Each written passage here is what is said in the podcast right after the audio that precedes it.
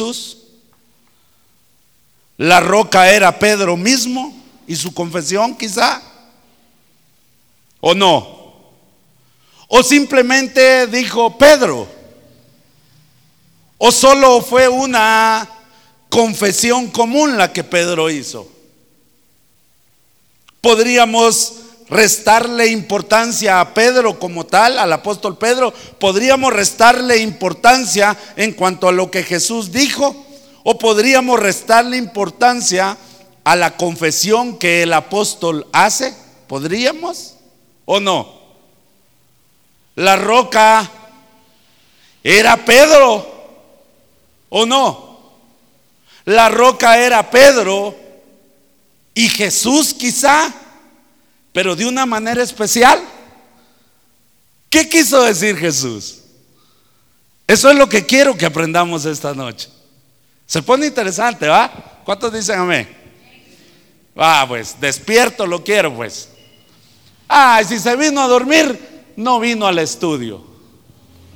Lo primero, la primera explicación, la roca de la iglesia es Cristo. Es la primera. ¿Ok? Mateo 16, 18. Y yo también te digo que tú eres Pedro, y sobre esta roca edificaré mi iglesia, y las puertas del Hades no prevalecerán contra ella. Agustín tomó que la roca se refería a Jesús mismo. Es como si Jesús dijera, tú eres Pedro, y en mí mismo como la roca fundaré mi iglesia, y llegará el día que como recompensa por tu fe serás grande en la iglesia. Esto pensaba Agustín. Agustín tenía razón. Desde este punto de vista hay toda una teología, hermanos. Hay toda una teología y personalmente podemos ver bíblicamente esta afirmación en el mismo Jesús. Difícilmente se puede discutir que haya otra roca que no sea Cristo mismo. Miren Mateo 21, 42. Jesús les dijo, esto lo está diciendo Jesús, ¿eh? Jesús les dijo, ¿nunca leíste en las escrituras? La piedra que desecharon los edificadores ha venido a ser cabeza del ángulo. El Señor ha hecho esto y es cosa maravillosa a nuestros ojos. Es una pregunta.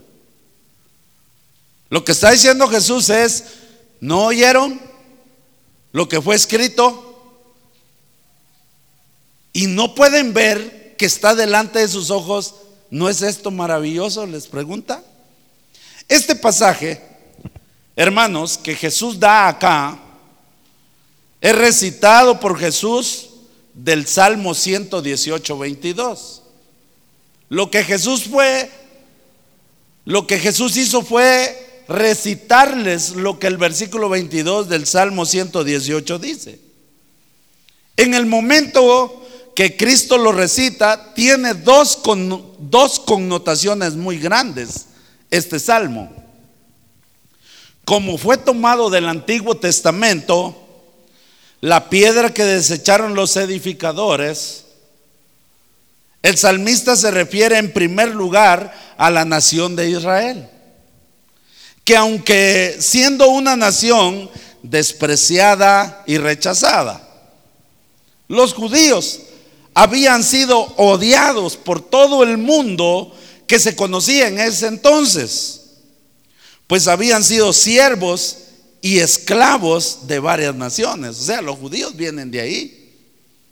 Con todo eso, el salmista la pone como la piedra muy importante, pues con todo lo que el pueblo de Israel ha sido y había sido, seguía siendo el pueblo escogido de Dios.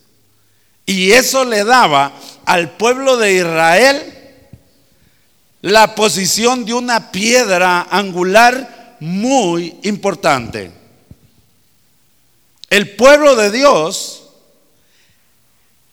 es importantísimo en la sociedad. Nosotros somos adoptados hijos de Dios y por ende ciudadanos del reino de Dios. O sea, pasamos a ser parte de ese pueblo de Dios. No somos cualquier cosa, somos importantes. Amén.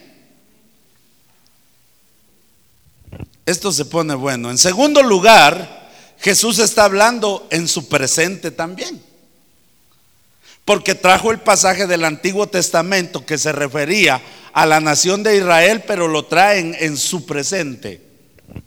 Que aunque la gente lo rechace, lo niegue y traten de eliminarlo, de matarlo, llegará el día que todo el mundo descubrirá que el Cristo que rechazaron es la persona más importante del mundo, de la historia y de cada ser humano. Amén. O sea, Cristo trae un pasaje del Antiguo Testamento que tenía una connotación al pueblo judío, como tal a la nación, pero a la vez en su presente Él está hablando de Él mismo, del que rechazan, del, al que no aceptan, al que quieren matar. Pero llegará un día donde todo el mundo logrará entender y reconocer que Jesucristo es la persona más importante de toda la historia, de todo el mundo y de cada persona individualmente.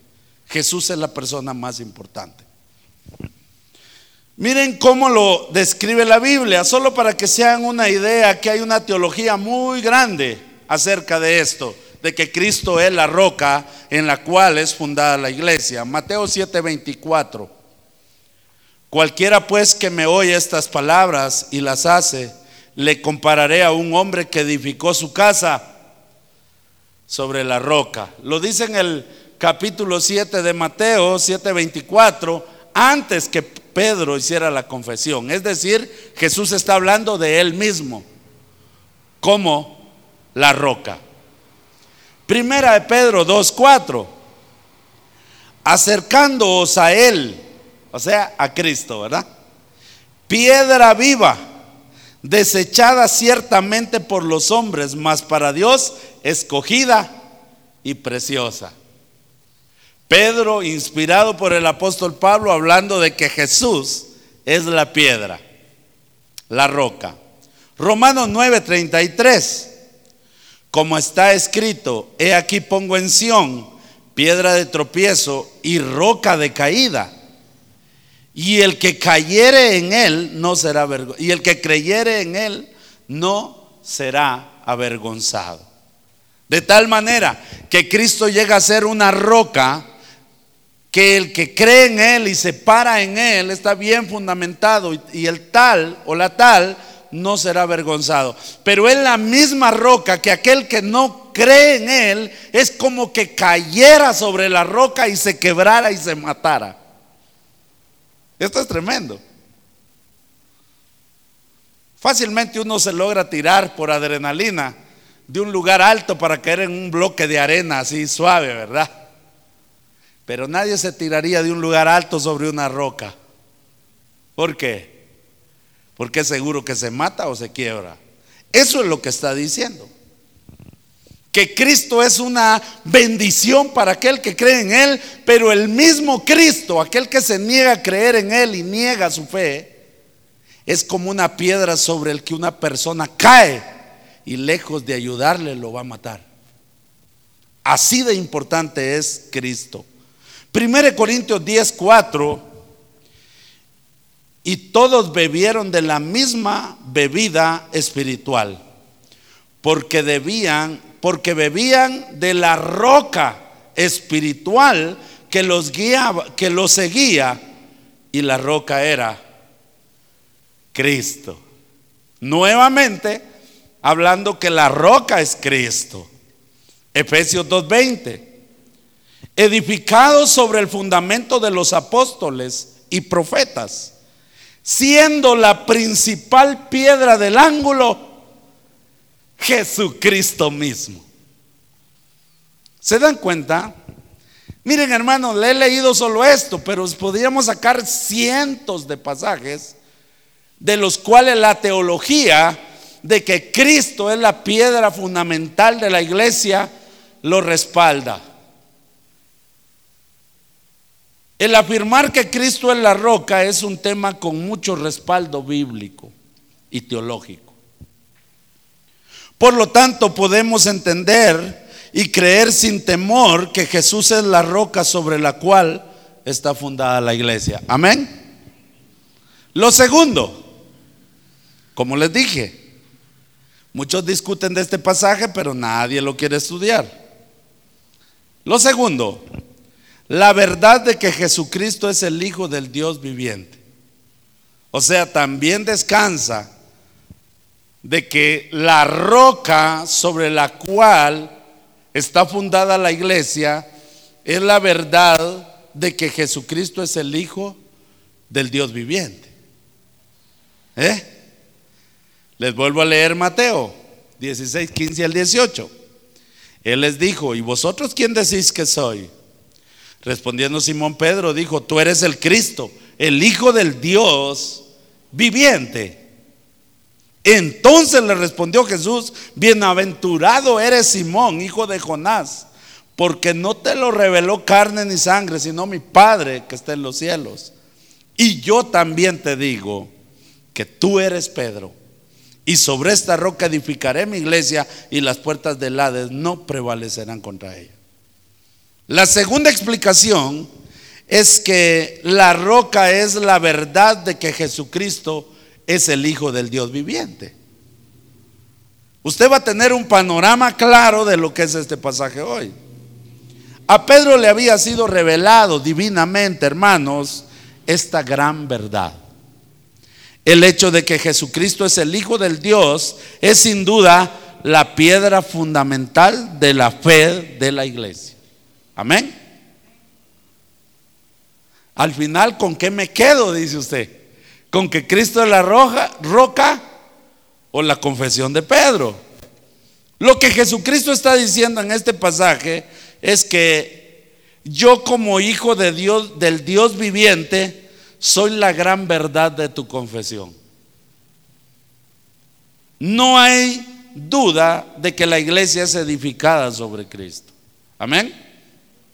Quiero leer dos pasajes. Primera de Corintios 3:11. Porque nadie puede poner otro fundamento que el que está puesto, el cual es Jesucristo. Mire esto, esto es tremendo, precioso, hermanos. Primera de Pedro 2.5.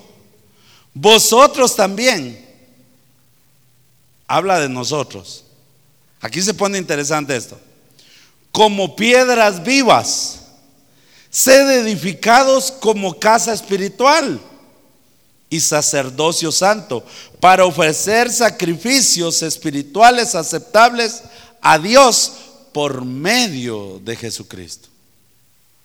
Entonces tenemos que Cristo es la roca, pero resulta que también nosotros somos piedras, petras vivas. Cristo sin duda alguna es el poder detrás de toda la estructura de la iglesia, hermanos. Sin duda alguna. Es quien toma a cada creyente, a todas las piedras vivas y las coloca en la estructura de la iglesia. Cristo es el poder. Por el poder de Dios es que usted y yo, a pesar de lo que somos, el Señor nos trae y nos coloca como una piedra en la iglesia. Sí, hermanos, eso es lo que dice.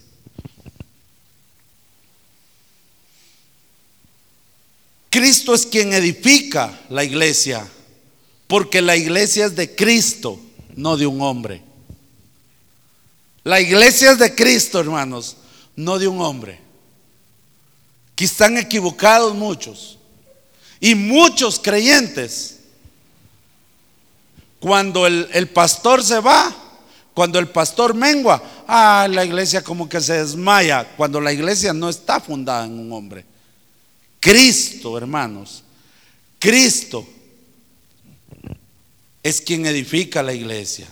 Es de Cristo, no de un hombre. Sin esta verdad que Pedro expresó, hermano, Él es el Hijo del Dios viviente, la iglesia se derrumbaría, hermano. Sin la verdad que Pablo dio, al menos le fue inspirado por Dios, que Jesús era el Hijo del Dios viviente, sin esa verdad no puede existir la iglesia. No puede. Cristo mantiene unido todo lo que está dentro de la iglesia, hermanos. Sin Cristo acá, sin el Hijo del Dios viviente acá, la iglesia no puede caminar como un cuerpo. Por lo tanto, esta declaración es una verdad absoluta que se requiere que se predique. Se requiere que se predique de esto. Se requiere que se enseñe esto. Y se requiere que se viva esto. Sí, hermanos. ¿Cómo ve? Ya llevamos dos, va. Miramos la tercera postura. La fe de Pedro como la roca inmovible. ¿Cómo la ve? Al fin, ¿con qué se queda? ¿Cristo la roca de la iglesia en la cual está fundada la iglesia? ¿O la declaración de Pedro de que Jesucristo es el Hijo del Dios viviente? ¿Es la roca donde está fundada la iglesia? ¿O la fe de Pedro como la roca inmovible? Aquí nos metimos un poquito fuerte. Volvamos a leer el pasaje. Yo quiero que se le quede. Él les dijo, ¿y vosotros quién decís que soy? Respondiendo Simón Pedro dijo, tú eres el Cristo, el Hijo del Dios viviente. Entonces le respondió Jesús, ponga atención a esa historia, porque él viene y después de la declaración es que Jesús reacciona. Entonces le respondió Jesús, bienaventurado eres, Simón, hijo de Jonás, porque no te lo reveló carne ni sangre, sino mi Padre que está en los cielos. Miren, ahí está. es una revelación.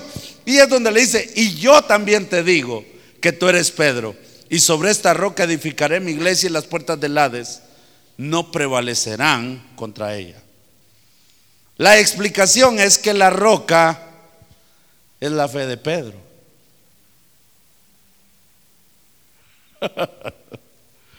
en la fe de Pedro está fundada la iglesia. Su fe fue la chispa que inflamó la fe de la iglesia universal.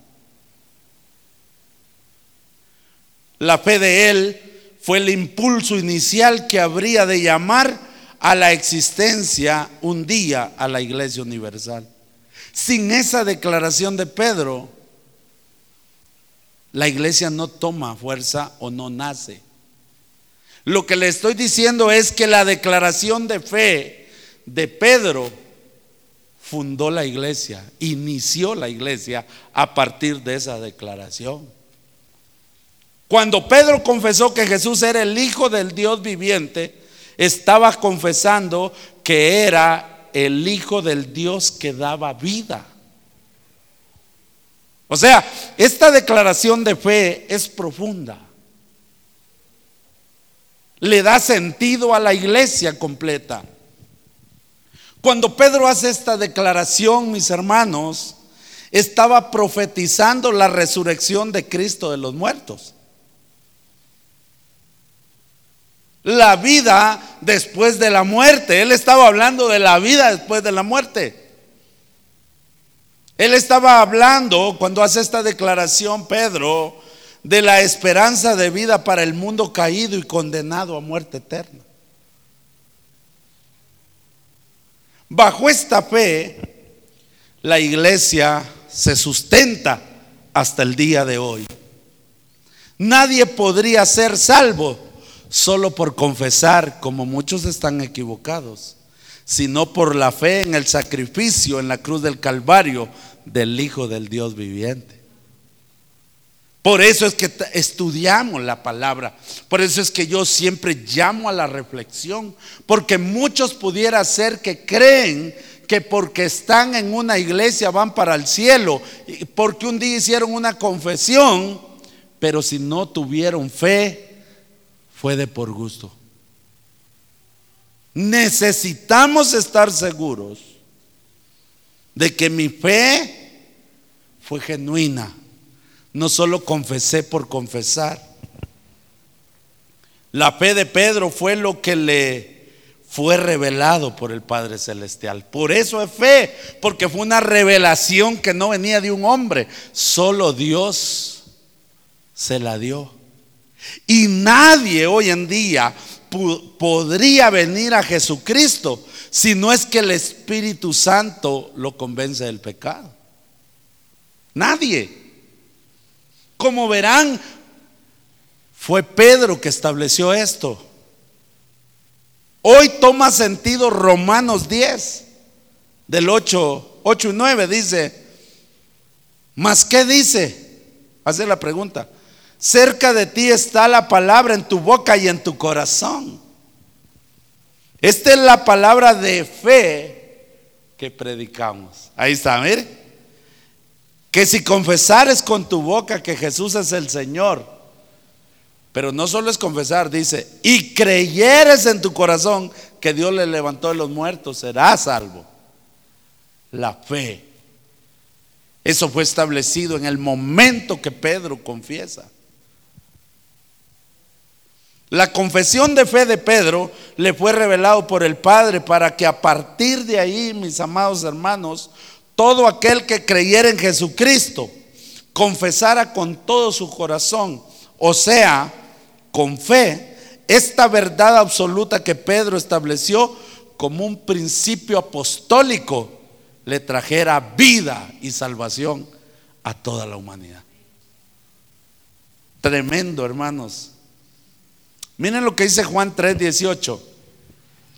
El que en él cree no es condenado. Pero el que no cree ya ha sido condenado porque no ha creído en quién? En el nombre del unigénito Hijo de Dios. ¿Qué fue lo que Pedro confesó? ¿Quién soy yo? Tú eres el Hijo del Dios viviente. Y estableció una verdad absoluta, una teología y estableció un principio apostólico en el cual la iglesia se sostiene hasta el día de hoy. Tremendo, ¿va? Una fe que no solo tiene que ver con sentir, sino que se tiene que confesar, se tiene que manifestar. Es decir, que se tiene que dar a conocer. Pedro no llegó y, se acercó a Jesús y le dijo, tú eres el Hijo del Dios viviente. No. Él cuando preguntó, alzó su voz y le dice, tú eres el Hijo del Dios viviente. O sea, es una fe que no se guarda, es una fe eh, que se confiesa. Es una fe que, que la manifiesta todo aquel que la tiene. Es decir, es una fe que todo aquel que la tiene debe darla a conocer. Y toma sentido el propósito de la iglesia de ir y hacer discípulos a todas las naciones. Toma sentido el predicar el Evangelio a toda criatura. ¿Verdad? Todo toma sentido a partir de esta declaración. Por ahí andan muchos creyentes, James Bond, puros agentes secretos. Años de estar en la iglesia y sus vecinos no saben que son cristianos. Esa, de verdad, cuando uno está actuando así, hermano, yo te doy este consejo. Debes analizar si verdaderamente eres salvo o no. Nosotros los papás debemos analizar esto porque pareciera que como nosotros venimos a la iglesia, nuestros hijos van para el cielo. Perdóneme. Tú debes de ver a tus hijos Y debes de analizar si tus hijos verdaderamente son salvos o no. Porque esta es una fe que se manifiesta. Pedro habló, declaró con fe lo que había en su corazón y dejó un fundamento apostólico de lo que es la fe. Así que nadie aquí puede decir que tiene fe en Cristo Jesús y se avergüence de él en la calle. Aquel que dice que tiene a Cristo Jesús y le da vergüenza orar en un restaurante, ese tiene problemas. Ese no, ha comprendido lo que es la fe. Quizás ni salvo es. Yo no puedo decirle a alguien, usted no es salvo, usted se va para el infierno. Yo no tengo esa autoridad. Pero la palabra nos da la evidencia que necesitamos nosotros tener para saber si verdaderamente tenemos fe o no. Porque esto fue un fundamento apostólico. Amén. Y la, si es la última, y la otra explicación es que Pedro mismo es la roca en la cual está fundada la iglesia en un sentido especial. Y aquí se pone cardíaca la cosa. Ay, entonces ¿en qué quedamos? No. Ahorita se lo explico. Mateo 16, 15, 18. Él les dijo, ¿y vosotros quién decís que soy? Respondiendo Simón Pedro dijo, tú eres el Cristo, el Hijo del Dios viviente. Entonces, mire, ese entonces es como una reacción de Jesús. Cuando él responde con fe, Jesús reacciona y le dice, entonces le respondió Jesús, bienaventurado eres, Simón, hijo de Jonás, porque no te lo reveló carne ni sangre. Y es donde le dice, pero miren cómo se lo dice.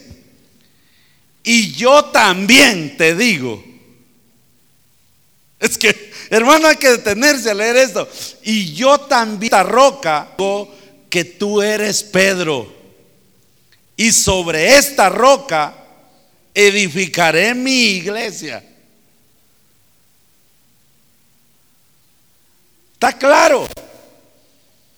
Y las puertas del Hades no prevalecerán ante ella.